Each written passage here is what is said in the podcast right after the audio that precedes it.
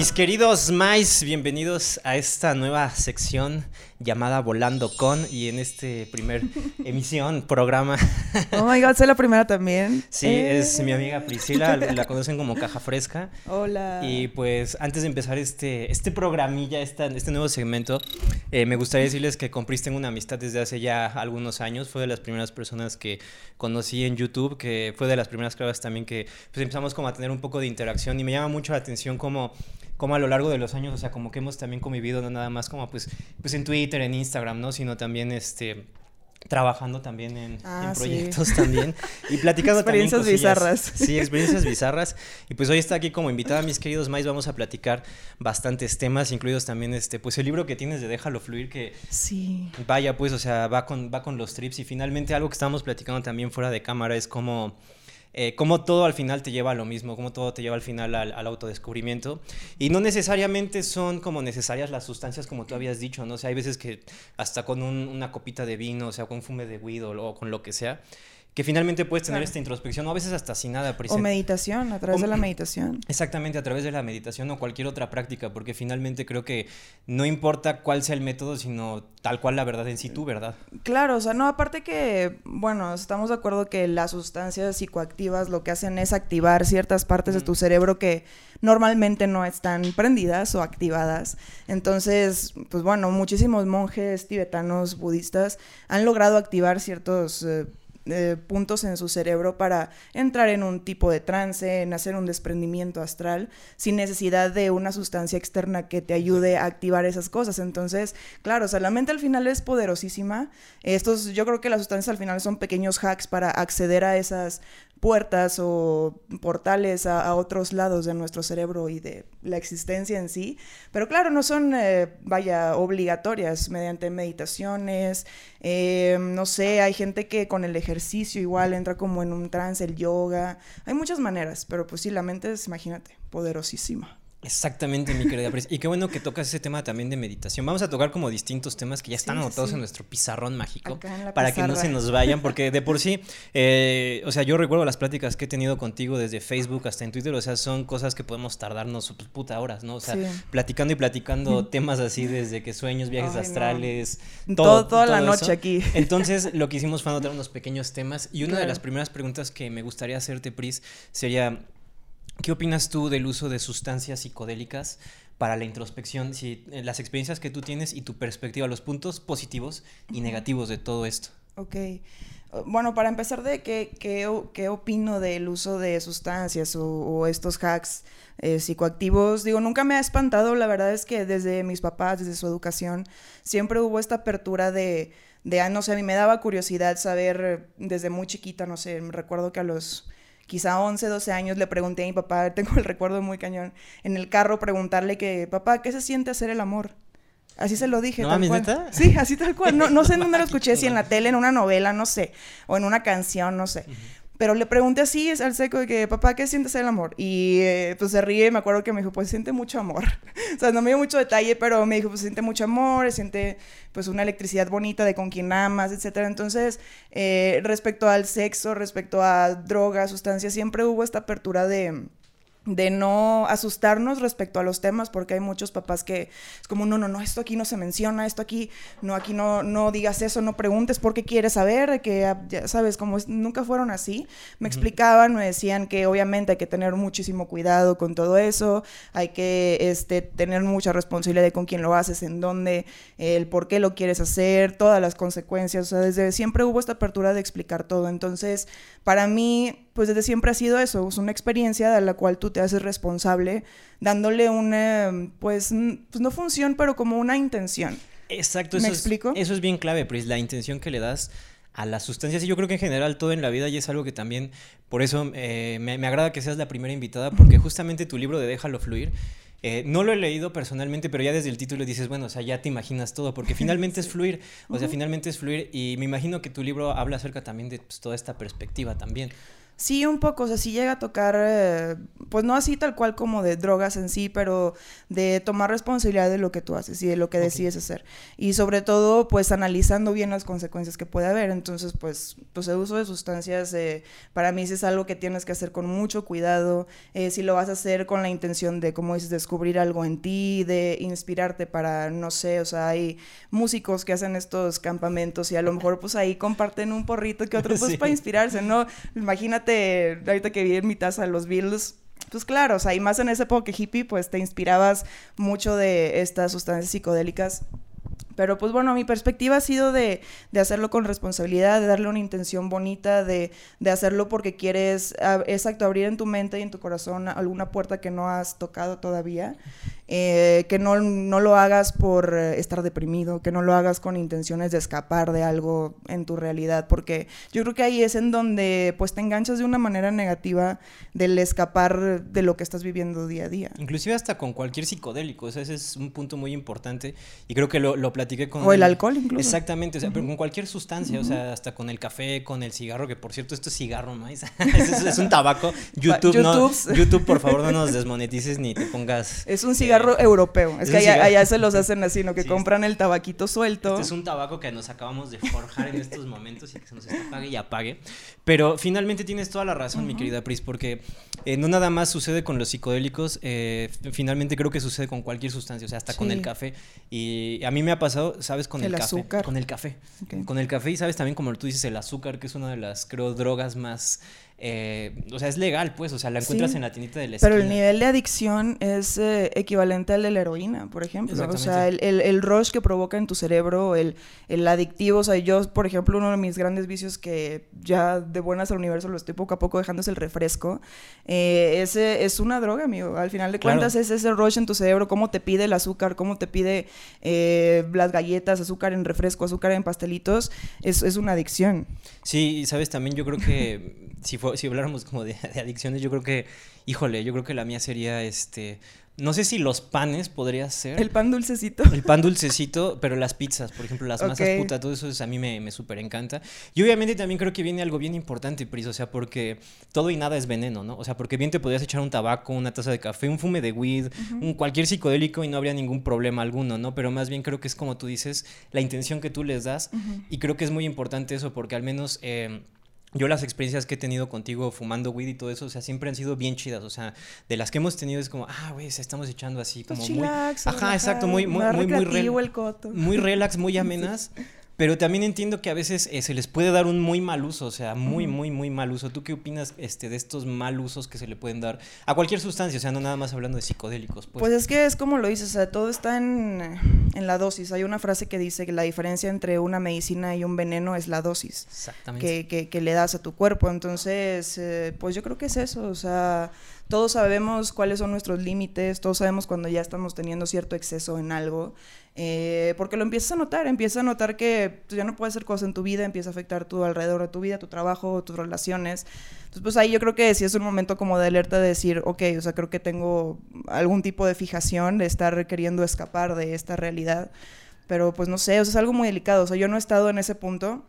En mi familia sí ha habido gente que, que ha estado, por ejemplo, en alcoholismo, en, em, igual como drogadicción, así como mucha fiesta. Y pues llegar a ese punto es feo porque, pues sí, o sea, pierdes todo el sentido de pues de, de, la recreatividad ahora sí, o sea, de, de, pasarla bien, de poder aprender algo, de sacar algo chido de esa experiencia.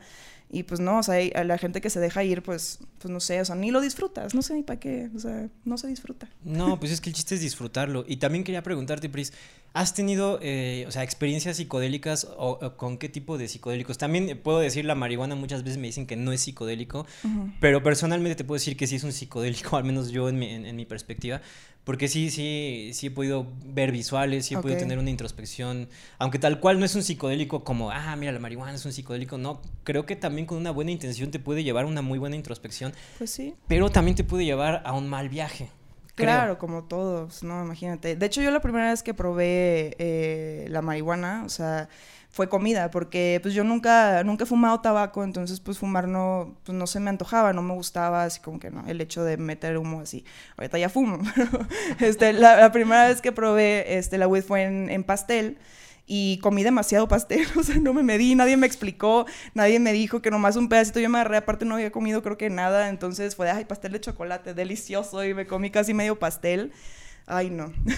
¿Y, la primera vez que, que, consumiste, por ejemplo, weed, me imagino que fue como la primera como sustancia, digámoslo, pues ilegal por decirlo así, por, o sea, por mencionar alcohol y todo eso, pero la primera vez que, que tú fumaste weed, ¿qué sentiste? ¿Cuál fue tu experiencia? Ay, fue en la playa, me acuerdo que una amiga me ofreció y no sé, fue horrible porque solo me acuerdo haber tosido mucho, o sea, me acuerdo que obviamente me picó así horrible todo, o sea, era como, ah, te queda como todo el sabor, entonces pues sí, sí fue fue extraño, pero fue muy diferente a, no sé, o sea, de esa, de la vez que la, probé primera vez comida en pastel, a cuando la probé fumada pasó muchísimo tiempo, o sea, más de tres años. Entonces, sí noté la diferencia de, de potencia, noté la diferencia de, sobre todo, que pues cuando la fumas obviamente te, te da el efecto luego, luego. Y, fue, fue un, todo un descubrimiento. Ya después le perdí el miedo.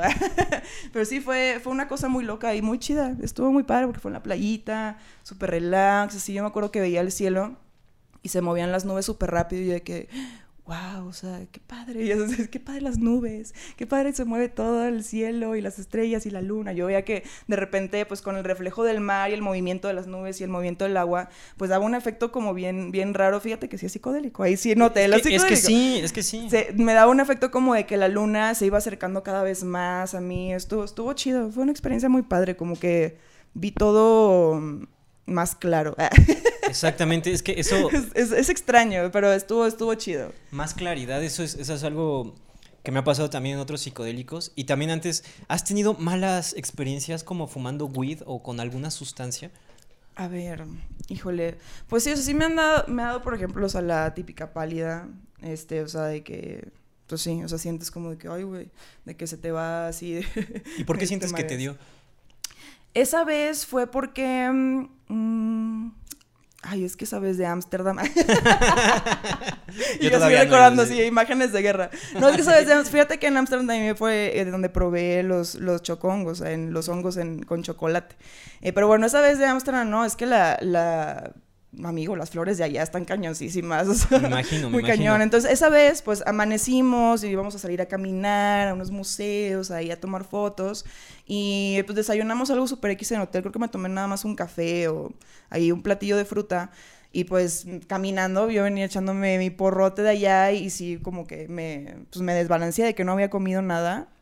Y pues fumé y pues sí, me, me dio ahí la pálida.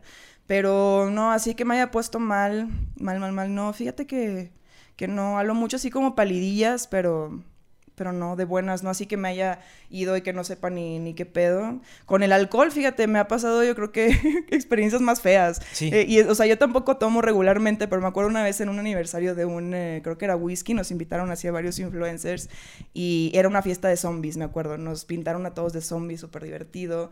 Y este, yo vivía con Shorts, con Ixpa, y eh, muy padre. Entonces dije, pues voy a agarrar la fiesta con mis amigos, ¿por qué no? Así, entonces empezamos a jugar, ¿cómo se llama este de las, la pelotita? El ping pong el, beer, pong, Sí, el beer pong. Pero en vez de, este, pues shots de cerveza o así, pues era puro whisky, me explico, estábamos jugando con shots de whisky.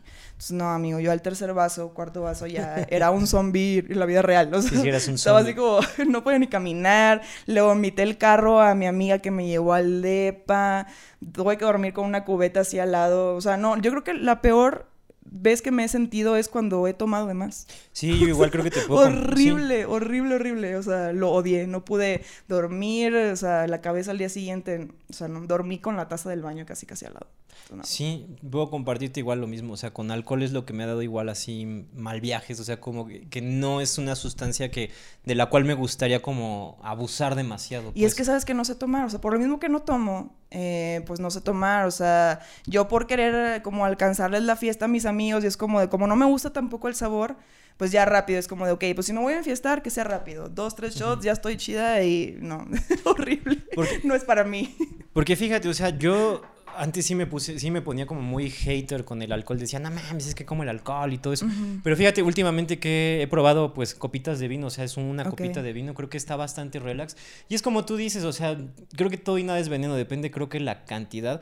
Y me han pasado también mal viajes con LSD o con DMT también, que dices, puf, no, o sea, tremendos, no. Y esta, esta es una pregunta muy interesante, Pris. ¿Tú probarías el DMT o probarías el LSD ya en un plan muy, o sea, tú lo harías sola, pues, o sea, en tu casa decir, a ver, Sola. va, o sea, lo voy a hacer Oh ahorita en mi espacio, aquí así, papá, ¿lo harías tú sola? Híjole, no sé si sola, la verdad, porque pues cualquier cosilla que te pase o no sé, imagínate eh, si ves algo y te quieres lanzar por la ventana o no sé, o, o que te empieces a convulsionar, no sé, o sea, me da miedo que, que me pase algo así por el estilo y que no haya nadie ahí para, para rescatarme. Eso es lo que me daría miedo de, de hacerlo sola. Aquí, aquí in- invitamos cordialmente a Prisa que se eche un viaje de DMT. En vivo. Eh, eh, eh, ahorita. no, pero, o sea, cordialmente, Pris, te invito a que un día, o sea, Ok. neta, así cuando tú quieras venir, cuando tú te sientas lista, porque finalmente esto es cuando tú te sientas lista, o sea, no. Totalmente. Y como te platicabas antes de grabar, que me preguntaba si lo había hecho y que le decía yo a Magafi, es que, ¿sabes qué? No he probado el DMT porque incluso sin eso he tenido experiencias muy locas, o sea, desde muy niña conectadas a seres del universo y seres como del más allá. Entonces eh, le digo a Magafi, o sea, siento que si abro esa compuerta o ese portal completamente, los voy a ver así cara a cara, casi, casi que me van a dar un abrazo y, y no sé, me da como nerviosillo todavía tener ese contacto del sexto tipo, casi, casi. Pero igual a lo mejor tú eres esa alien, ¿no? A lo mejor tú- Totalmente, no, es que sí lo soy, Magafi, sabes que, o sea, todo este rollo de que yo tengo una cierta conexión con, perdón, con seres eh, de la quinta dimensión, que son los pleiadianos. O sea, es que yo, yo vengo de allá, o sea, soy, se escucha súper mamador No, es que sí, es que sí, no, no, no, es que sí No, está es cab- que es que sí está cabrón porque sí te entiendo, sí, sí, sí. Pero de verdad, o sea, eh, yo desde niña, pues ya lo voy a contar como la novela, ¿no? O sea, yo desde niña siempre me, me intrigó muchísimo ver el cielo, de noche sobre todo, o sea, como que ver las estrellas, los planetas. Me acuerdo que mi abuelita tenía esa típica enciclopedia de muchos libritos, ya sabes, de National Geographic, y me encantaba, el que más veía era el del espacio, el de cómo venían todos los planetas, venían nebulosas y te explicaba todo así. Entonces desde siempre tuve ese interés y hasta como los 11 años más o menos empecé a tener como experiencias ahí bizarras, o sea, no, no tan directas, pero era de que me despertaba mucho en la noche, por ejemplo, pero sin sueño, o sea, no esa vez como que te despiertas de que al baño y estás todo modorres y casi casi con los ojos cerrados te levantas, no, o sea, como que pa, así en seco abría los ojos y como si hubiera dormido 20 horas y no sabía por qué, o sea, me hacía raro como de, de "Achi, siento que que llevo despierta todo un día y pues, no, no me siento como que acabo de despertar. Pero pues estaba muy chiquita y no lo atribuyes a nada, ¿sabes? Como que era lo que pasaba y no le prestaba yo mucha atención. Hasta que una vez me desperté, pero en el piso, o sea, abajo de la cama. Así igual, como que, pa, de la nada y estaba en el piso, así como que veías de acá mi cama al lado, es como, what? Pero igual no le presté atención, o sea, es algo que hasta de- dentro de muchos años después entiendes o empiezas a conectar ahí los hilos, ¿me explico? Entonces, Recordar, ¿no? También. exacto, recordar o reconectar, o sea, es algo muy bizarro, pero pues así estuve como los 11, hasta los 13 años más o menos, como unas dos, tres veces me pasó eso muy aislado, o sea, tampoco era algo que me pasara todos los días ni nada, pero me recuerdo súper bien.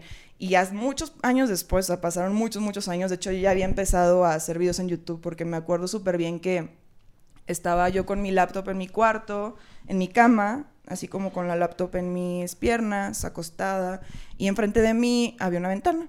O sea, y era de noche y yo estaba como en un chat en Sticam, ¿te acuerdas de Sticam? Sí, sí, sí. Eh, estaba ahí con el Zorlag y con todos ellos. Con. El Zorlag, saludos al Zorli. Este, en, en un eh, como chat con video y toda la cosa. Y estábamos ahí cotorreando y de repente yo en mi ventana, como que en una esquinita, este, veo algo, no sé, asomado, como algo negro. Aparte como yo tenía la luz encandilándome de la laptop en la noche, pues como que no ves bien, entonces X, yo vi algo y me acuerdo que escribía en el chat como de, hay algo en mi ventana, así ya sabes, como de, estoy viendo algo en mi ventana y todos de que, ¿qué, qué es? Y no sé qué, ay, fantasmas, y todos como cotorreando. Y de repente... Este, pues yo como que volteaba y seguía cotorreando así, pero volteaba y me le quedaba viendo así como, ¿qué será? Y así como pasaron, no sé, no fue tanto tiempo, como tres, cinco minutos. O sea, no fue mucho tiempo en lo que yo estuve viéndolo y, y tecleando. Y de repente empiezo a, a sentir como una presión muy extraña, como si algo invisible te presionara el pecho, o sea, que te sientes que te estás pegando más a la cama o así, como una gravedad muy extraña en, en mi pecho y un zumbido en, en los oídos, como un... Mm. O es que es- así. es- eso está interesante que lo menciones, perdón que te interrumpa, Pris, porque eso te pasa en DMT y en. ¿Neta? De, de repente eh, empiezan como el boom, boom, boom, y una Justo presión en el pecho y dices, dices, ah, cabrón, no estoy solo. No mames, o sea, es que ve, o sea, ya ves, te digo, o sea, yo sin, sin necesidad de eso, imagínate. Entonces empiezo a sentir eso en mis oídos. mm, Ay, perdón, la tapioquita. Entonces, de repente como que... Como un flashazo. Como un flashazo de luz y como si te desmayaras. O sea, en ese momento ya no supe qué pedo. Hasta minutos después que me levanto, te digo, de nuevo al lado de mi cama. Este, ya en otra casa, porque esto fue ya muchos años después. Fue como el 2009, 2010. Ya tiene un rato. Ujú, ya un ratote. Entonces me despierto y al lado de mi cama, o sea, veo mi cama ahí como con la laptop así abierta y todo. Y yo me ya empiezo a fricar, o sea, yo ya tenía 20 años, o sea, ya era como de, ok, ya le prestas atención a este tipo Sí, de sí. cosas.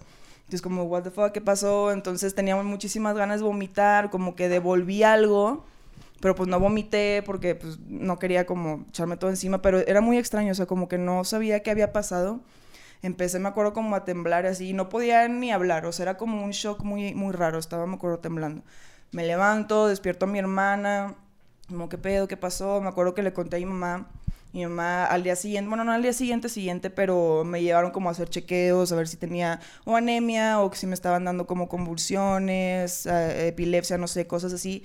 Y no, o sea, la verdad es que yo no me sentía mal, o sea, no era como que, ay, me estuve, me estuvo doliendo la cabeza por días o, no, o sea, la verdad es que todo normal. Y después de eso, tuve una época muy rara en la que yo entraba a las tiendas y en los sensores estos de las entradas yo pitaba siempre, güey. O sea, yo pitaba siempre. Y, y al entrar y al salir y al principio, pues sí, pues X, ¿no? O sea, todos hemos pitado alguna vez. Sí. Pero ya que te pasa 10 veces seguidas, es como de, ¿por qué? Y luego ya empezaban como que a checarme las bolsas, una vez hasta los zapatos me quité así como para ver si no tenía nada porque ya era algo pues bien recurrente y de repente un día se quitó, o sea, Pero te puedo decir que hasta la fecha, atrás, y, y me di cuenta ahora más con los cubrebocas, que atrás de esta oreja eh, me duele un chingo. O sea, los elásticos de, de, las, de los tapabocas, etcétera, lastiman. me lastiman buen solo en esta oreja de atrás y tengo una cicatriz bien rara. ¿No será por ahí un implante o algo No así? sé, papi, sí me han dicho. Es que, es que fíjate, está... está... Sí me han dicho. Y, y- he, he tratado de investigar un poco y, y sé que comúnmente atrás de la oreja te, te injertan cosas. O sea, sí hay casos como de gente que ha sufrido eh, abducciones, que le han encontrado cositas en la oreja o en la cabeza o en otros lados del cuerpo. Y sí me han dicho, si debete hacer una, una radiografía o algo así. Y yo, Ay, no, qué miedo, qué tal que haya algo, de que prefiero no saber. O sea, prefieres, no, preferías no hacerte la radiografía Mm. a hacértela. Sí, prefiero que no me, que no me confirmen lo que creo. Pues es que... eh, ¿Quién sabe, Prisas? Es que... Todavía ni termino mi historia, Sí, está- Magafi. está bien. Yo todavía es que, ni es que me, termino. me- me impresiona un chingo, Pris. La neta es Eso- que sí me impresiona un chingo. Sabes que yo lo tengo tan normalizado, por eso lo conocí porque bueno, se lo cuento a mis amigos, este, familia, etcétera. Lo tengo muy normalizado, pero la verdad es que es algo muy cañón y todavía no acaba ahí, o sea, esto yo todavía no me venía a vivir acá a México, pero ya que me vine a vivir acá en 2010, eh, uno de los primeros depas en los que estuve viviendo eh, fue ahí por cerca de Coyoacán. Y tú sabes que Coyoacán es un lugar donde se ven muchos ovnis, o sea, es un lugar de avistamiento ovnis muy cañón. Entonces yo sabía esto y siempre quise como ver algo, ¿no? Sí, yo estaba como predispuesta a, ver algo alguna vez ahí paseando en Coyoacán. Tenía un roomie, aparte que saludos Jules, que igual, o sea, era súper eh, despierto en, el, en temas como de extraterrestres, de chakras, etcétera. Entonces era bien padre platicar con él siempre de eso. Pero bueno, un día, una bella madrugada ahí en ese departamento, me pasó otra experiencia. Que esa fue eh, así como la definitiva en donde yo entendí como todo, o sea, mi misión en este, en este plano, quién era yo, de dónde venía. Y ahí es donde, eh, pues, me dieron la información de que, pues, yo soy un alma o un- una entidad de las Pleiades que quiso reencarnar aquí. Y fue así, igual me desperté en la madrugada de la nada, así como te digo que desde siempre, así como, pa, de que sin sueño. Pero ya había un poco de luz, no, era, no estaba totalmente oscuro, o sea, ya estaba como azulito el día, es como que se ve celestito por la ventana. Pero me despierto y no me podía mover. Y nunca me había pasado a mí esas veces que te, se te sube el muerto, ya sabes, que no te puedes mover y así. O sea, era algo diferente. No me podía mover, pero no estaba asustada. Porque luego la gente que después se le pregunté, así gente, oye, ¿se te ha subido el muerto? Cuéntame qué sientes. Y, y siempre me cuentan que sienten mucho miedo. O que sienten esta frustración de querer moverse y no poder, o querer hablar y no poder. Y yo no sentía nada de eso. O sea, era como no sé, o sea, como si fuera en contra de mi voluntad, pero no tanto. O sea, como si algo más bien activara en mí esa sensibilidad de, de- de que todo está bien, de Te que sentías todo... segura, vaya. me pues. sentía segura. pero a la vez sabía que yo no estaba totalmente haciendo lo que yo quería porque pues no me podía mover. Y aparte algo muy extraño era que no sentía la cama yo debajo de mí.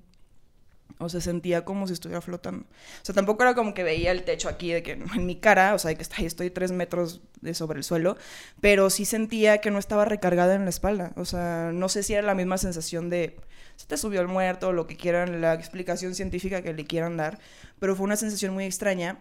Y de este lado, bueno, era como de este, eh, como que reflejaba una luz.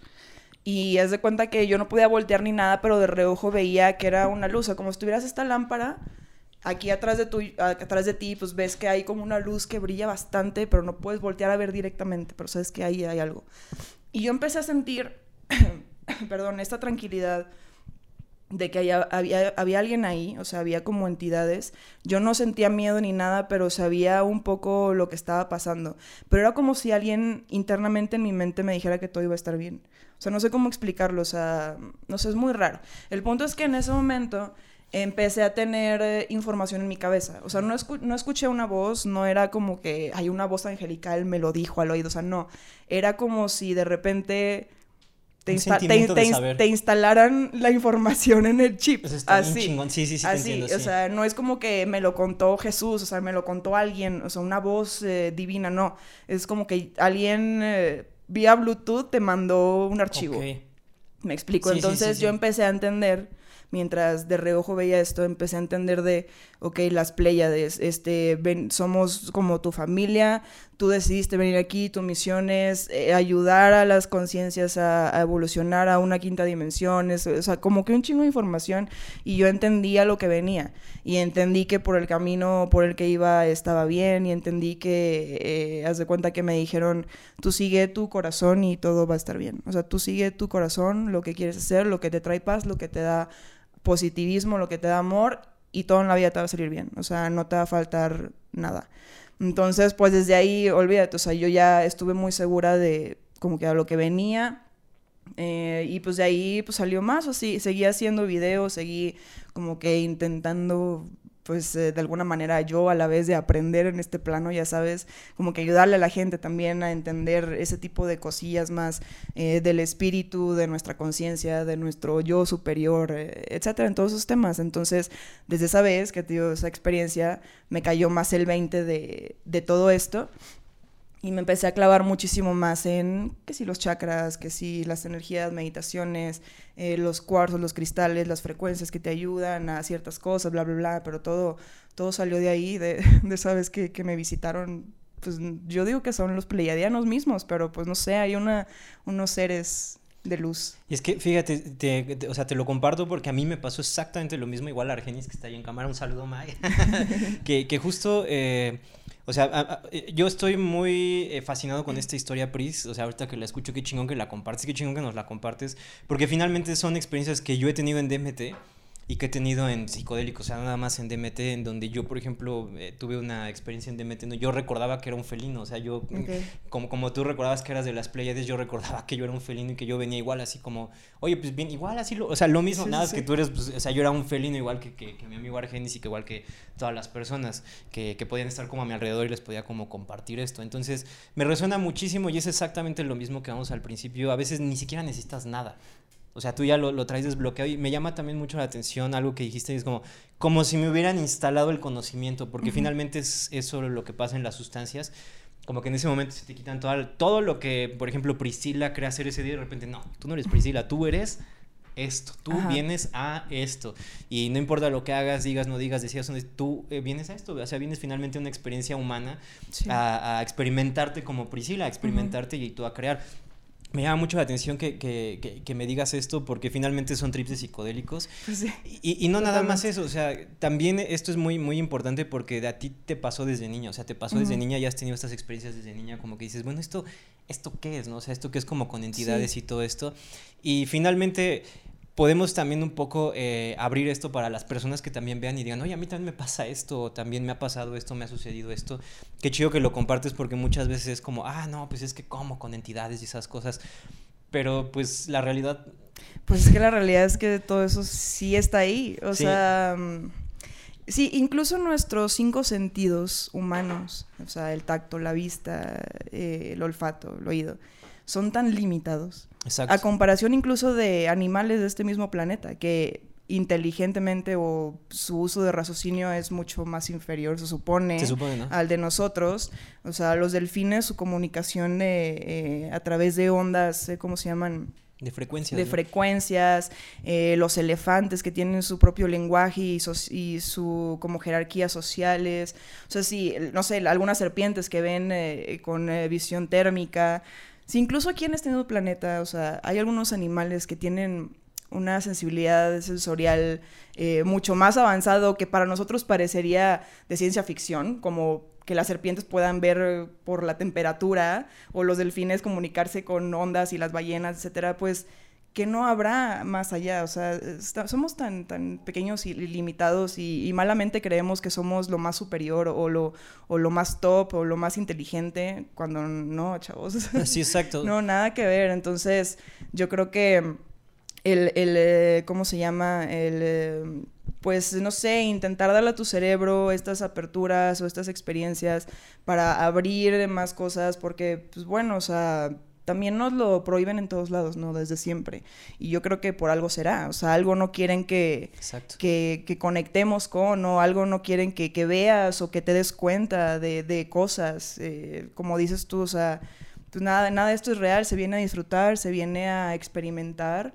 Y pues todo eso, mm, la mayoría de la gente lo tiene muy satanizado y creen que, que es del diablo, o creen que se van a ir al infierno, o creen que van a quedar locos, o creen que van a perder su trabajo, su familia, que ya no van a valer como personas. Y no, muchas de las veces es una manera de crecer tu conciencia y, conocerte más a ti. Y eso pues, ayuda la mayoría de las veces. Pero por eso también hay que tener mucha responsabilidad de la intención que le queremos poner a las acciones que hacemos y al por qué hacemos las cosas. Porque, pues bueno, hay una línea muy pequeña de entre hacerlo recreativamente a caer en estas situaciones pues muy lamentables de que ya la gente se engancha y pierdes todo por, por creer que necesitabas algo. Entonces, pues hay que tener cuidado, como quiera. Y fíjate, algo me, me- me llama mucho la atención porque tus experiencias con entidades me llaman un chingo la atención, mucho, mucho, mucho, porque a mí eh, me ha pasado, o sea, desde que empecé a consumir estas sustancias, de chiquito no tanto, o sea, de chiquito más bien era como, ¿qué es esto? ¿No? O sea, como que, ¿en qué- ¿dónde estoy? ¿O qué, qué es esto que, que me pueden decir como real? Pero ahora que tú me lo dices eh, y consumí estas sustancias, me llevó a recuerdos de la infancia en donde yo bloqueé cosas y dije, claro, Mariano, pues esto ya lo sabías. Claro. Y me llama mucho la atención porque eh, simplemente estamos como aquí como encontrando almas afines y el hecho de que tú estés sentada aquí platicándome todo este rollo, todo este, este, este trip, pues está bien cabrón, o sea, la neta a mí se me hace muy cabrón porque, o sea, tú esto se lo platicas a... a- a- ¡Ay! el ¿Qué será? Retomamos después de ese, ese break. Pues, o sea, me llama mucho la atención, Pris, ese tema, la verdad, porque, o sea, esto algo si tú lo cuentas, no sé, o sea, así abiertamente hacia cualquier persona te va a decir, no mames, o sea, Claro, no, no es algo que se lo cuentes a cualquiera. Y este, no, incluso a, amigos míos y mi mamá, o sea, mi mamá cree que estoy loca, mi mamá, yo creo que sí, señor, toda la mota que se fumó tu papá en su época hippie te, te afectó a ti desde el nacimiento, mijita. no, pero, eh, pues sí, hay gente obviamente que, que no lo cree o no lo cree tanto, este, pero, pues, ¿qué te digo? O sea, híjole, no sé. O sea, la realidad supera la la, realidad, ficción. la realidad es eso, o sea, me encantaría decirte, te lo estoy inventando, es una película Sí, sí que voy a hacer, pero pues, pues no, la neta sí me pasó, es algo para mí que también es increíble. Lo he normalizado porque es algo que viví, o sea, varias veces, entonces pues para mí es algo que me sucedió y desde siempre me han encantado las películas de aliens y de abducciones, entonces... Pero por algo, ¿no? Pero es por algo, o sea, y viendo todo eso, digo, es que no puede ser casualidad que en la mente de más personas también suceda esto y también hayan tenido experiencias y también eh, haya en, eh, en el lado creativo a, no sé, al, a este George Lucas, que se le ocurrió todo Star Wars. Yo creo que ese güey también tu- tuvo algún tipo de conexión o contacto con, con algo más, porque no sé, o sea, todo el conocimiento, o sea, tú sabes, Nikola Tesla, este, todos estos científicos, eh, ahorita el Elon Musk, yo creo que son, son personas, son genios que al final de cuentas tienen un toque eh, de algo más, de algo más allá que, que, que viene y los, eh, los eh, empapa con una luz de conocimiento diferente. Totalmente. y es algo que aprovechan creo que, a favor. Y no nada más eso, como tú dices, no nada más Tesla y todas estas personas, ¿no? Sino también, por ejemplo, George Lucas o directores de cine o músicos. que de repente, o sea, me ha, me ha, pasado, por ejemplo, que ahora con todos estos trips, de repente eh, ojeas discos o ves letras o ves artes y dices, no mames, esto yo lo he visto en trips, en sueños, en lo que sea en X cosa. Y dices, o sea, todo finalmente te lleva a lo mismo. Y también te quería preguntar, ¿tú crees que antes de ser Pris, por decir algo así, por decir, antes de ser Priscila, ¿crees que hayas jugado a ser una entidad pleiadiana antes de venir aquí? Como decir, bueno, ok, ahora mi siguiente experiencia dentro de esta experiencia, dentro de este juego, va a ser ser una humana de carne y hueso donde esté limitada por cinco sentidos, en donde tengo una vida, en donde me puede enamorar, donde, me, donde pueda enojarme, donde pueda, en fin, X cosa, contradecirme, hacer, decir, no decir. Eh, ok, y tú finalmente tener esta experiencia humana como Priscila. No, totalmente lo sé. Y una de, en ese tiempo, hace como cinco años, era mi terapeuta de eh, acupuntura y reiki, numerología. Eh, saludos, Daisy. Eh, ella me lo confirmó. O sea, me dices que tú sabías a lo que venías. O sea, tú desde antes de nacer sabías quiénes iban a ser tus papás, lo que venías a aprender. Eso, eso me dijo. Tú desde antes de nacer ya sabías qué lecciones venías a aprender en esta vida. O sea, es como yo creo que nuestra conciencia, que es eh, infinita en el tiempo, en el espacio, eh, al momento de, encarnar en ese tipo de experiencias, porque pues no sabemos, güey, a lo mejor en esta vida me tocó ser humana y en la que sigue soy pinche, uh, nazco en Tatooine, güey, ¿me explico? Sí, sí, sí, sí, sí. Ese tipo de trips, entonces yo creo que tenemos una checklist de de una culminación de, de, enseñanzas como conciencia para unificarnos con, con el universo, con una fuente de luz en el universo, pues tenemos como una checklist de, bueno, pues me toca aprender la humildad en esta vida, me toca aprender eh, a no ser envidioso, a compartir, a, o sea, como que tú eliges las lecciones que vienes a aprender y pues naces, güey. y tienes las experiencias necesarias que te van a llevar a ese aprendizaje y, muchas veces esas experiencias no van a ser tan agradables. Y, creemos que, que, esas experiencias son para traernos solo desdicha y para jodernos la vida y malditos dioses y así, pero muchas, la mayoría, y si no es que todas me atrevería a decir, son para una enseñanza mucho mayor. Entonces, pues sí, en mi libro y en conferencias yo he dicho, o sea, no hay que huirles ni hay que evitar esas lecciones, que aunque pues, nos caigamos y un rasponcito en la rodilla o ni modo, te tuvieron que poner puntos y te quedó cicatriz, pero de ahí no pasa y aprendes algo chido y, la verdad es que las mayores lecciones vienen de experiencias no tan gratas. Exactamente, creo que las mayores lecciones vienen como es, es, la, es, la es la recompensa de saber lidiar con eso, me explico. Es la recompensa que, que, que, el universo te pone para, para decir, a ver, eh, aguanta esta piedrita, pero la recompensa va a ser mejor. ¿Me explico? O sea, yo creo Que, que, yo creo que ese es el reto de aquí eh, de ser humano. O sea, el, el, cómo reaccionas ante las adversidades que te va poniendo la vida. Y de eso depende muchísimo la recompensa que vayas a tener de, de eso que, que, te pasa. La redención, finalmente, no es como, como sentir que descargas algo y decir, claro.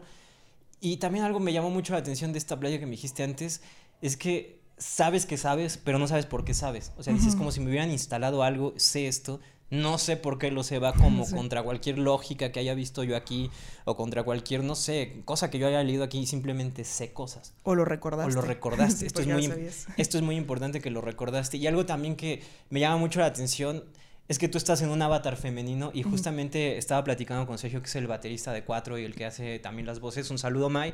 este que justamente las mujeres un avatar femenino siempre siente dos rayitas arriba que el de un avatar masculino, por ejemplo. Y esto me ha llevado también a que tú, por ejemplo, desde niña ya tenías este contacto. Yo desde niño era como que medio lo tenía y hubo una parte donde dije, me voy a clavar siendo Mariano porque esto para mí era muy fuerte. Era como, espérate, güey, no, no, no. Y me clavé siendo Mariano y hasta que ya tenía los treinta y tantos fue cuando dije, a ver, voy a probar estas sustancias. Y como tú dices, recuerdas, recuerdas y dices, ah, sí, cierto, ya lo sabía, estoy, estoy recordando finalmente. ¿Qué sensación te da el, recordar, pues? O sea, como el decir, ya recordé. No, pues e, es, algo muy loco, o sea, y, aparte me hace preguntarme, pues, qué otras cosas no he recordado. Me explico, porque, pues, si somos almas infinitas, pues, otras vidas que he tenido seguramente, o experiencias en otros lados, yo que sé, otros planos dimensionales, pues no, las recuerdo, vaya, pero hay gente que se acuerda, por ejemplo, de antes de nacer.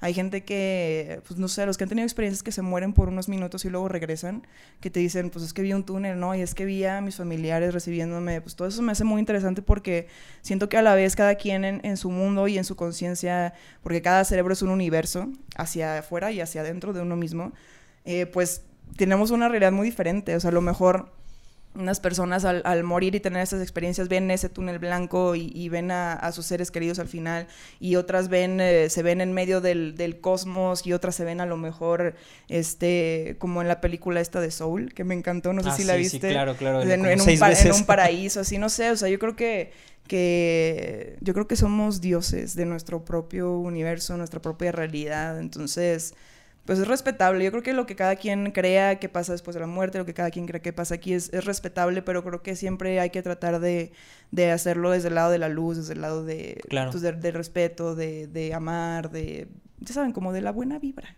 Sí, exactamente. O sea, finalmente, siempre, o sea, a mí después de un trip me pasó esta frase, porque así como te, te, pasaba así de, es que ya sé cosas, de repente yo en, en este pizarrón, en una ocasión anoté una frase de veo todo, pero veo lo que quiero ver y lo que crees, creas. Finalmente, entonces, a pesar de que estamos experimentando el mismo espacio y todos, todos estamos viendo lo que queremos ver definitivamente. Cada quien está experimentando su propia realidad, cada quien tiene sus propias lecciones, cada quien tiene su proceso diferente. ¿Nunca te has preguntado si mi color rojo es tu mismo color rojo? No mames, sí, sí, claro. Y, es que a mí me pasaba eso de niño, que, que yo veía el cielo y yo decía, es que ¿por qué es azul? ¿Y será el mismo azul que tú estás viendo? ¿O es el azul o, tu azul es el rojo, por ejemplo, ¿no? Sí, está muy loco. Todo eso de, la, del el ojo en general y la vista es, una cosa muy loca que hace mucho que veía más videos de conspiración, ahorita ya me los acabé, queridos, ya no tengo que ver. Eh, no, pero me, me, puse algo muy interesante que cómo funciona en sí el, ojo humano, eh, que es un, un reflejo y una interpretación, o sea, en tu cerebro hace la interpretación de la luz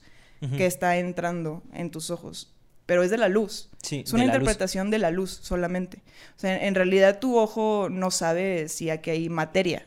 Es el reflejo de la luz que da como en este material, regresa a tu ojo, tu cerebro lo superprocesa, que está cañón, no sé cómo funciona, no pregunten, y tu cerebro lo interpreta como una mesa.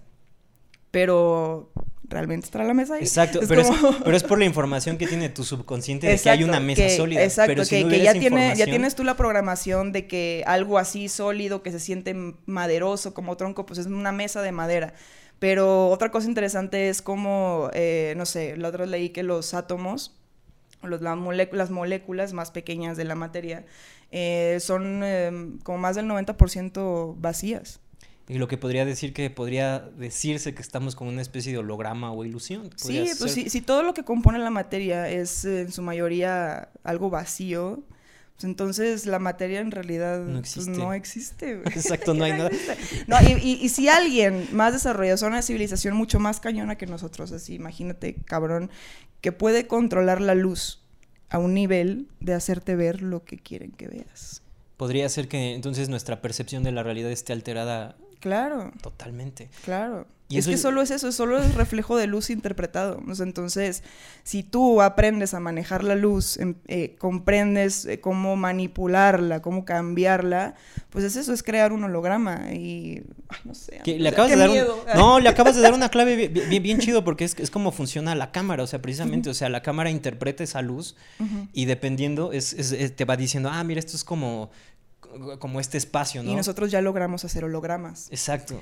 Entonces, o sea, ¿qué te asegura que algo mucho más inteligente que nosotros no haya implementado algo así mucho más cañón? No, inclusive, o sea, no, no, no nos vayamos tan lejos con otras especies o razas o, o cosas así.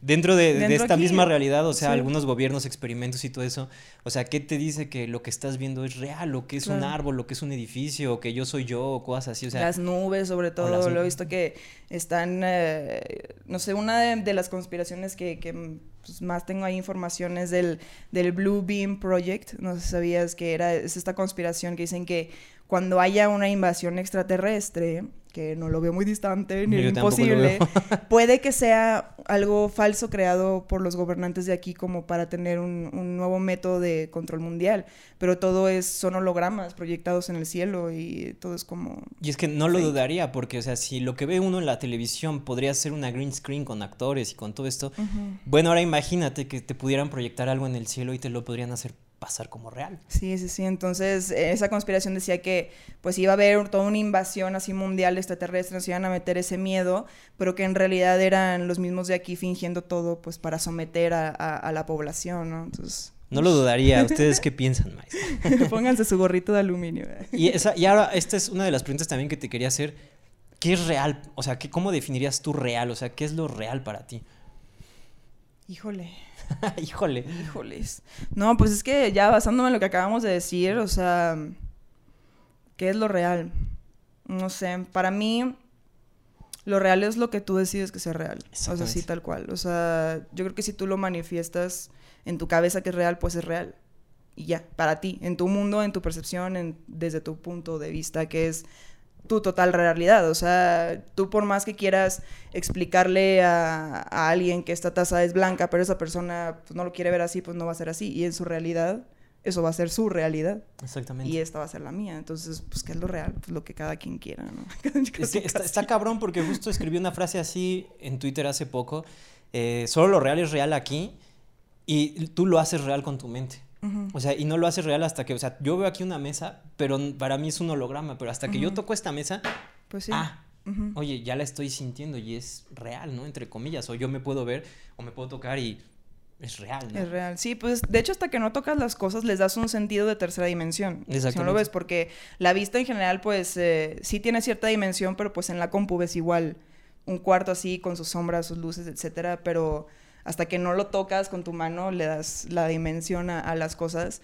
Y luego hay, otra, mm, la teoría esta de, estas como moléculas que hasta que no son observadas cambian.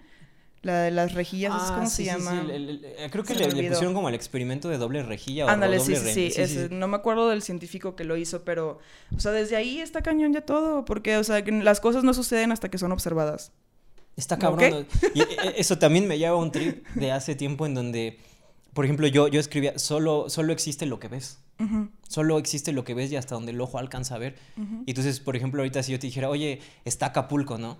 Pero para mí no existe ahorita Acapulco hasta que yo vaya, hasta que mi, mi, observador, yo como observador vaya y diga, ah, mira, activé Acapulco. Pero somos tantos que, que, existimos en este mismo presente que, o sea, que... Hay muchas realidades sucediendo al mismo tiempo. Claro, sí, no, totalmente yo, yo creo eso, o sea y el, típico dicho que, como te dicen, de si se cae un árbol en medio del bosque pero nadie lo escucha, realmente se cayó. Si nadie sabe, nadie sabe. Como realmente pasó. Entonces, no sé, es un tipo de, ese tipo de filosofías extremas. pero está chido porque, o sea, justamente... Eh, son diferentes nombres como de llamar a lo mismo, ¿no? Porque yo a veces pensaba, yo nunca, por ejemplo, he leído nada de filosofía, absolutamente nada, pero me llama la atención que los trips me llevan a lo mismo que tú me estás contando ahorita, o sea, exactamente a lo mismo, y la gente me ha preguntado, oye, güey, ¿tú lees filosofía? Y yo, pues, no, güey, o sea, no. No, de hecho yo, tampoco. Nada, güey. Pero es que todo lleva a lo mismo, o sea, y si te pones a leer de cualquier religión, o sea, da a lo mismo, con diferentes palabras, pero llegan a, los mismos tipos de conocimiento, a los mismos tipos de, tipos de, de conclusiones, entonces, pues sí, o sea, todo al final eh, llega a, su fuente natural o a su fuente de origen, que pues es lo mismo. Y tú, también te quería preguntar algo, ya que me, es que lo de las entidades puta prisa, a mí eso me, fascina. ¿Tú has tenido experiencias físicas con, con, ovnis o con seres de otros mundos así? O sea, que digas, ay, güey, está al lado de mí, o lo estoy viendo en el cielo, o estoy viendo esto. No, no, fíjate que, o sea, tan directo te digo, no. O sea, y ni esa vez que vi, perdón, algo de reojo, no los vi directamente, o sea, entonces no sé, o sea, no se tenían cara, o sea, no. Y, creo que es por algo, o sea, a lo mejor ellos saben que no, no sé, qué me choquearía, que, no sé, a lo mejor me muero de un infarto, no sé, por algo no ha pasado, todo ha sido muy mental, muy de sentir la energía, muy de, de yo pedir que me manden señales y me mandan señales. Muy interno, vaya, pues. Ajá, sí, sí, sí. Qué chido. Y finalmente eso es este también algo que comparto mucho en los trips porque muchas veces eh, hacemos los trips, o yo personalmente los hacía porque, ah, wow, pues, ah, se ve bien psicodélico. Pero hasta que ya empecé a tener este trip interno, así como tú me dices, en donde ya es como, ah, chinga, ¿por qué sé cosas? ¿Por qué siento que me están instalando un chip y recuerdo cosas? ¿O por qué sé esto? ¿O por qué estoy teniendo estos pensamientos? Es cuando disfrutas así los trips por, por los visuales y todo eso, pero ya es como algo interno que dices, ay, cabrón.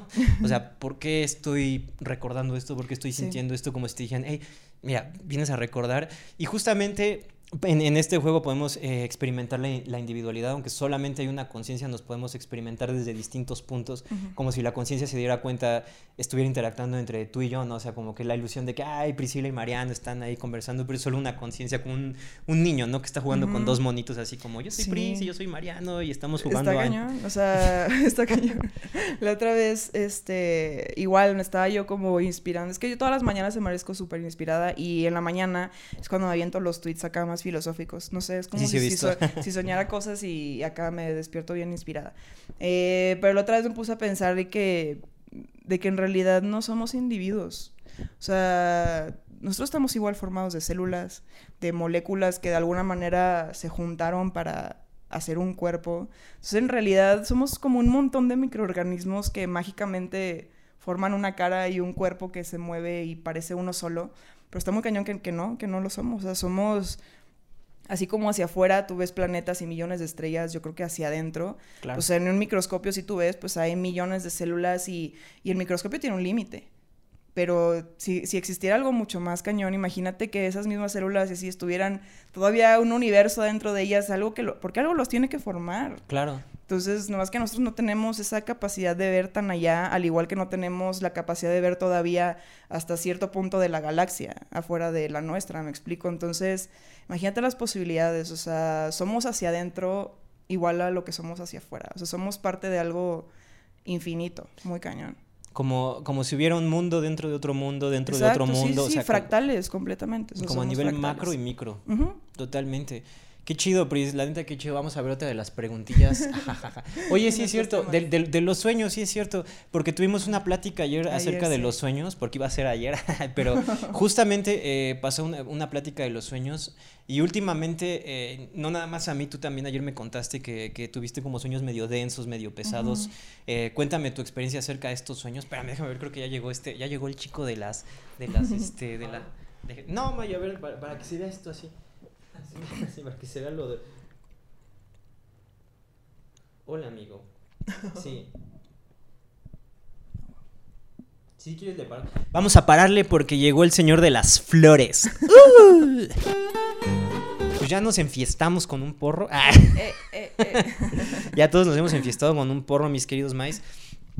Y pues bueno, este, esta, esta plática contigo, mi querida Pris, o sea, definitivamente puede tomar horas, así horas y horas y horas, porque nos faltaron varios temas, varios este, tópicos por tocar. A mí el que de los que más me interesaban era lo de las entidades, todo esto que puedes como tú tener acceso, digámoslo así. Yo creo que todos lo podemos hacer.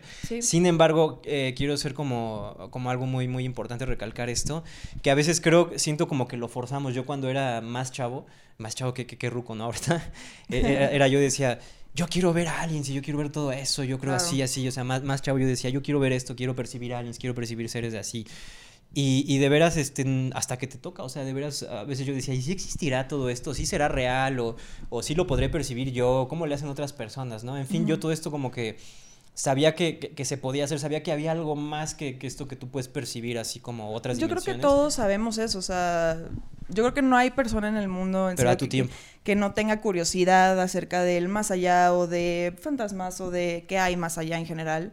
Eh, pero pues sí, es, es todo un proceso y creo que tienen que pasar varias cosas o muchas cosas antes de que puedas tener este, no sé, un trance meditando o que puedas hacer reiki, me explico, como ese tipo de acceso a, a cosas que podemos hacer porque todos podemos, todos podemos tener desprendimientos astrales, todos podemos manejar la energía para curar, meditar y, y este, no sé, conectarte con tu Dios superior tienen que pasar ciertas cosas antes, eh, pues es como un entrenamiento al final de cuentas, es, entrenar tu mente de, de, accesar a esos lugares, conectar tu corazón, tus chakras, tu energía, pero pues para, vaya, para sanar tus chakras o para sentir tus chakras, primero tienes que saber qué son. Es y, y, volvemos a lo mismo de que hasta que no lo conoces y hasta que no está en ti, es una realidad para ti. Entonces, pues yo creo que, o sea, si quieres acceder a, a estas... Eh, pues no sé, o sea, habilidades mentales, energéticas que tenemos, pues yo creo que es cosa de informarse. O sea, y en internet pues hay información técnicamente de todo. Y, y todos podemos. O sea, yo una vez tuve una experiencia con, con un señor que curaba haciendo Reiki en Monterrey, porque a mi abuelita la curó de una, de una rodilla.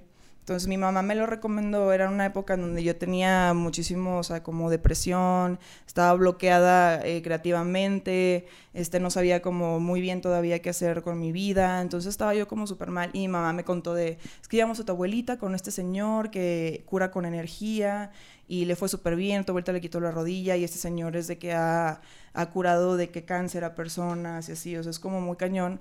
Y lo interesante es que no es alguien que sea muy famoso ni nada, o sea, es como estas personas con dones que pues solo la gente se, por, por propia voz te pues, recomienda, etcétera, pero no es alguien que lucre con eso totalmente porque de hecho uno de los detalles es que, pues a mí cuando me dijo mi mamá es un señor que cura con energía, pues ¿cómo te imaginas al señor? Pues no sé, o sea, te lo imaginas como por la información que tienes en tu subconsciente, ¿no? Quizá un señor ya viejito, así como pues no sé, como un chamán, yo me... algo así como, así como... Sí, sí, sí, con un poncho Así con un poncho este. como así. Sí, algo más chamánico. Yo también me imaginaba algo, algo así, de que me van a llevar de que al monte y el señor vive en una casita, una cabañita y así como con hierbas, así me lo imaginaba. Pues no, o sea, me lleva mi mamá, llegamos a un edificio de oficinas, como si aquí en Ciudad de México fueras a Reforma. Este, entramos a un edificio y ahí el señor trabajaba, su trabajo normal era ahí en una oficina, o sea, él se dedicaba a otra cosa totalmente, un señor trajeado, o sea, sí grande, pero no tanto, sacanosito, pero con su traje de que va al trabajo, ya sabes, a Godín, Godín, en un edificio, tal cual, y aparte ahí atendía a sus pacientes. Eso me llamó mucho la atención en primera instancia, como de, ok, o sea, es alguien que utiliza su don muy aparte de lo que hace en su vida normalmente. Entonces desde ahí dije, ok, está interesante. Y nunca antes me habían hecho Reiki ni nada, o sea, era como mi primera experiencia. Y ya en su oficina, el señor, su escritorio, todo normal, como una oficina de un ejecutivo, me sentó en una silla, este, como que se, se frotó las manos, me dijo, tú tranquila, o sea, tú no tienes que hacer nada, solo siéntate aquí, derechita. Y ni siquiera me, me tocaba, o sea, era como que mantenía una distancia así de, de milla, ¿sabes? Pero tú podías sentir bueno, yo sentí eh, como calor y algo bien raro en la espalda, como una presión, así como, como una gravedad así apretándote, que hasta me tronó, así como una, una vértebra, ¿sabes? De repente como, así me moví dije, ay, o sea, se me hizo muy chistoso. Entonces como que te iba desbloqueando todos los chakras por la espalda, empezando por el de abajo y así, iba subiendo todo. Eh, y cuando llegó al aquí de mi, al de mi cabeza, así como el tercer ojo estaba así, poniendo la cabeza así, eh, me dijo que yo tenía muy, eh, como muy desarrollado, o no muy desarrollado, sino que el, el chakra que tenía más abierto o, más dispuesto era el, el, chakra de aquí, el tercer ojo. Entonces ya que terminó de limpiarme y todo, me, me activó aquí en las manos y me dijo que, me dijo, si tú quieres hacer esto, lo puedes hacer. O sea, te puedes eh, como entrenar y pues ponerte a leer de esto. Me dice, pero tienes como la habilidad como más desarrollado que más fácilmente vas a poder hacerlo. Y desde ahí me interesé muchísimo en el Reiki, por ejemplo. Entonces empecé a leer mucho de eso y ahí me tenías yo haciendo bolitas de energía y le decía a mi mamá, y le decía a mi abuelita, mira, siente abuelita, de que, oh, sí, sí se siente, siente como un tipo de, de magnetismo, como cuando, cuando los imanes, ya sabes, eh, los, los pones así en, en los mismos polos y ya, ya, ves que hay una fuerza ahí que repele, eso mismo se siente así tal cual. Entonces, pues ahí yo tuve mi etapa de, de, andar bien traumada que podía hacer bolitas de energía. Y ya, o sea, me empecé a interesar en, en, en esos temas. Ya ni me acuerdo por qué empecé a contar esto. ¿Lo del Reiki? Yo tampoco, estamos bien fritos. Pero bueno, sí, o sea, el, eh, este, pues de ahí, de ahí también me interesé en el, en el Reiki. Yo creo que iba a que todos, tenía, todos tenemos la capacidad de, de hacer estas cosas, vaya, sí, si nos instruimos y nos eh, abrimos esos, esos canales. Pero yo creo que a su tiempo también, ¿no? Porque... Ah, sí, son procesos y también, muy personales. sí, exacto. Y también, ¿sabes? Creo que algo que también es bien importante, a su tiempo y además, creo que cuando sueltas la idea de quiero ver a alguien, o sea, a mí me pasó que en el momento que, o sea, yo cuando probé estas sustancias nunca me imaginé nada, o sea, nada de esto, o sea, fue como, a ver qué pasa, ¿no? Y de repente, pum, güey, el alien eras tú, cabrón. ¿Qué, güey? O sea, pum, tú eres el visitante de otro mundo, güey. Y tú tenías que. Y entonces. Sí, o sea, no todos estamos preparados para ciertas respuestas o para toparnos con ciertas cosas que pues van a implicar, eh, pues sí, o sea, romper muchas programaciones en nosotros mismos que, que, tenemos arraigadas desde siempre, desde que nacemos. Y pues sí, o sea, darte de topes con esas paredes, romperlas y, ver que había algo más, pues sí es algo difícil y, y sí da, da miedo. Y, pues está bien, o sea, no, no todos estamos preparados, tampoco es cosa de forzarla de, de, de tú decir en este video, ay, pues ahora quiero probar tal cosa, o sea, no, no, tampoco se trata de eso. Exacto. yo creo que siempre se debe de iniciar desde adentro de uno mismo antes de, de intentar buscar herramientas externas, ¿no? Entonces, pues, pues eso, amigos. Exactamente, exactamente, mi querida Pris. Y antes de que acabemos este, este segmento de volando. el primero de varios. El primero de varios también, porque faltan un chingo de cosas. Me tienes que enseñar a hacer esas bolitas de energía. Me ah, tienes que enseñar a hacer un chingo de cosas también. Y tenemos un chingo de pláticas también pendientes. Pero me gustaría preguntarte, em, al final en tu libro que se llama Déjalo fluir, que también me parece un nombre bastante interesante por todo, o sea, al final todo lleva a lo mismo. ¿Qué le podrías decir a la gente, o sea, que nos está viendo en estos momentos? Porque dijiste algo bien interesante. Yo, en, mi perspectiva, sí tuve que, que, que, acceder a estas sustancias no esperando nada. Fue como, ay, a mí me tocó así, siempre lo he dicho, a mí me tocó con sustancias. Hay gente que le toca en meditación, haciendo ejercicios, en fin. Cualquiera de las maneras que, tú hayas llegado a, a, esto es válida, ¿no? Porque no se trata de juzgar. Pero me parece como, ¿por qué este libro Déjalo Fluir salió a partir de todas estas experiencias? Pues sí, o sea, el, libro yo creo que salió de, de, una culminación de lo que es Caja Fresca en la etapa esa de 10 años desde que empecé a hacer videos, de la Caja Fresca que estuvo creciendo y compartiendo con los demás ese crecimiento de problemas de, pues de esa edad, vaya, fue como una un cierre de ciclo también para mí, de alguna forma, como encapsular en ese libro todas las enseñanzas de todos esos años, lo que aprendí, cómo crecí, cómo me adapté a todas las cosas que me estaban pasando en ese tiempo. Entonces, pues sí, o sea, para mí eh, fue como una, no sé, como una, la cereza del pastel de esa etapa, porque claro, no, no es como que dejara de existir caja fresca ni nada, pero iba a evolucionar algo más que sigo yo construyendo hasta la fecha lo nuevo que quiero hacer, o sea, con mi música, con el libro, eh, ahora con, la, con la tienda este, que puse de accesorios, etcétera. Entonces, pues no sé, siento que es parte de la evolución también de, mi persona y déjalo fluir, es, es como, pues no sé, esta... pues no sé, esta manera de representar todo, lo que lo que fui en esos años y lo que aprendí y todo lo bueno que, que quiero compartir obviamente con la gente que, que lee el libro. Y pues no sé, o sea, es bonito. Es padre que la gente luego te diga que, que se identifica con lo que te pasó, que le ayudaste a despejar unas, no sé, ideas o, no sé, preocupaciones que tenían. Y para eso es el libro, es como una plática entre amigos de, que te digo, pues te pasa esto, todo está bien, mira, a mí me pasó de esta forma, yo le hice así de esta manera y todo fluyó y en, en ese momento sentía que me iba a morir, sentía que era el fin del mundo, pero ¿qué crees? Que no lo era. Entonces, eh, pues no sé, o sea, creo que la vida esta vida, esta que estoy experimentando ahora, eh, me ha tocado eh, pues tener experiencias en ambos extremos. Digo, yo sé que hay gente que ha pasado cosas mucho más terribles que yo, pero dentro de mi experiencia y mi realidad he estado en ambos extremos, ¿no? O sea, de pasar de, de, ser alguien a lo mejor muy segura y con mucha autoestima y sintiéndome como muy plena, y también he tenido etapas en las que me he sentido muy desmotivada, que me he sentido muy deprimida, insegura, eh, perdida en la vida, entonces yo creo que estar en, esos dos extremos ahorita siento que estoy llegando a un punto medio, no sé, o sea, en como dos semanas, el 26 de abril cumplo 33 años y es un número muy mm. mágico, sí. es, es, un número muy significativo, yo creo que tiene que ver con todo esto, o sea, de, reinventarme, de yo hacer un tipo ahí de, de, no sé, evolución. Fíjate, Jesucristo tenía 33 años cuando murió y resucitó, 33 es el más alto grado masón, es un número maestro. Está muy cañón. Entonces, pues sí, creo que estoy en una etapa en la que estoy evolucionando algo más y ese libro fue parte de, de un recuerdo de, de, lo que pues, construyó Caja Fresca hasta ahorita. Qué chingón, mi querida Pris. qué bueno que mencionas el número 33. Porque aquí te quiero invitar así, frente, así este año que, que, que, tienes 33, a que el día que tú quieras venir, el día que tú, se te, así que, que tú digas, va, va, quiero tener una experiencia así, pues con DMT, así algo realmente muy cortito, pero muy intenso. ¿Te imaginas que llego y me están haciendo una fiesta? Así que llego y una fiesta de cumpleaños ahí con, con alienígenas de, ah, huevo, sabía que ibas a, captar la señal de que en tu cumpleaños 33 vinieras.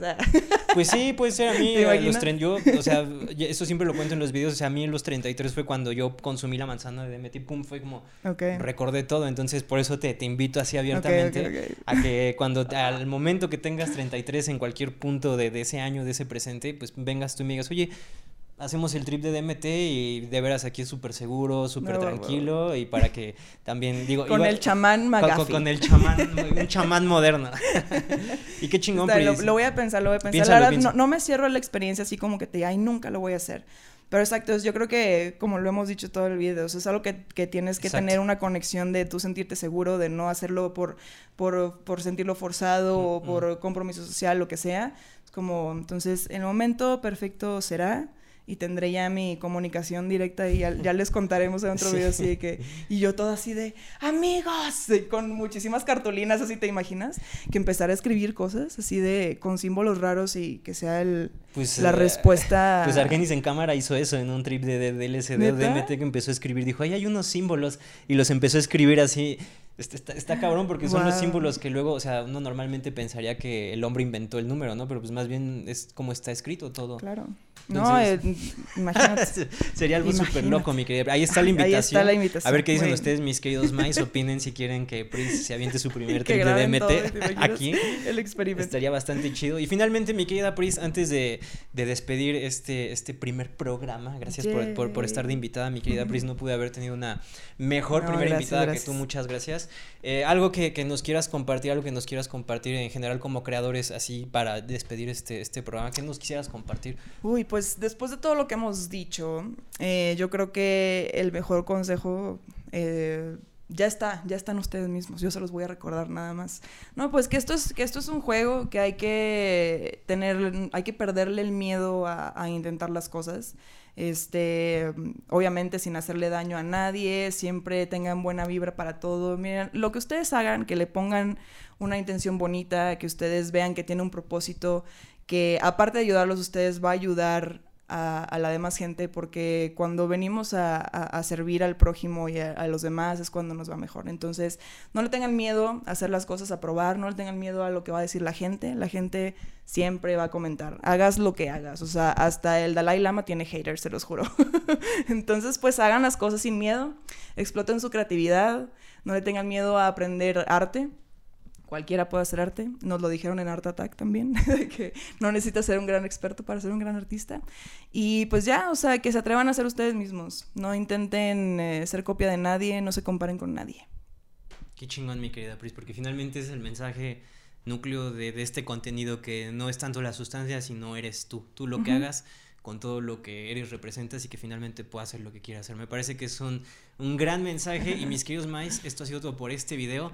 Todas las redes de mi querida amiga Prisca Jafresca van a estar aquí abajito. Igual toda la información de su libro también la voy a poner aquí abajito y me voy a dar la tarea de leerlo porque sí me gustaría aprender la perspectiva de, de otra creadora como tú. Muchísimas gracias Pris por venir. Gracias. Gracias, gracias, mi querida Pris. Mm.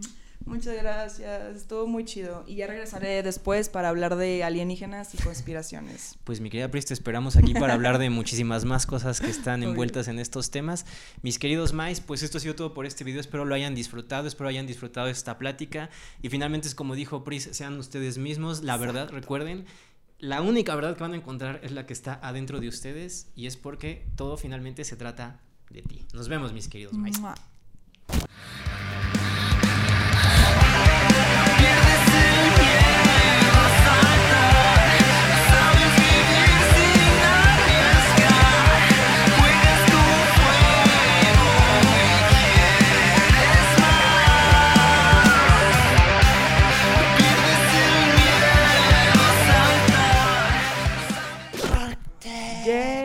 Fumar porros. Ay, sí.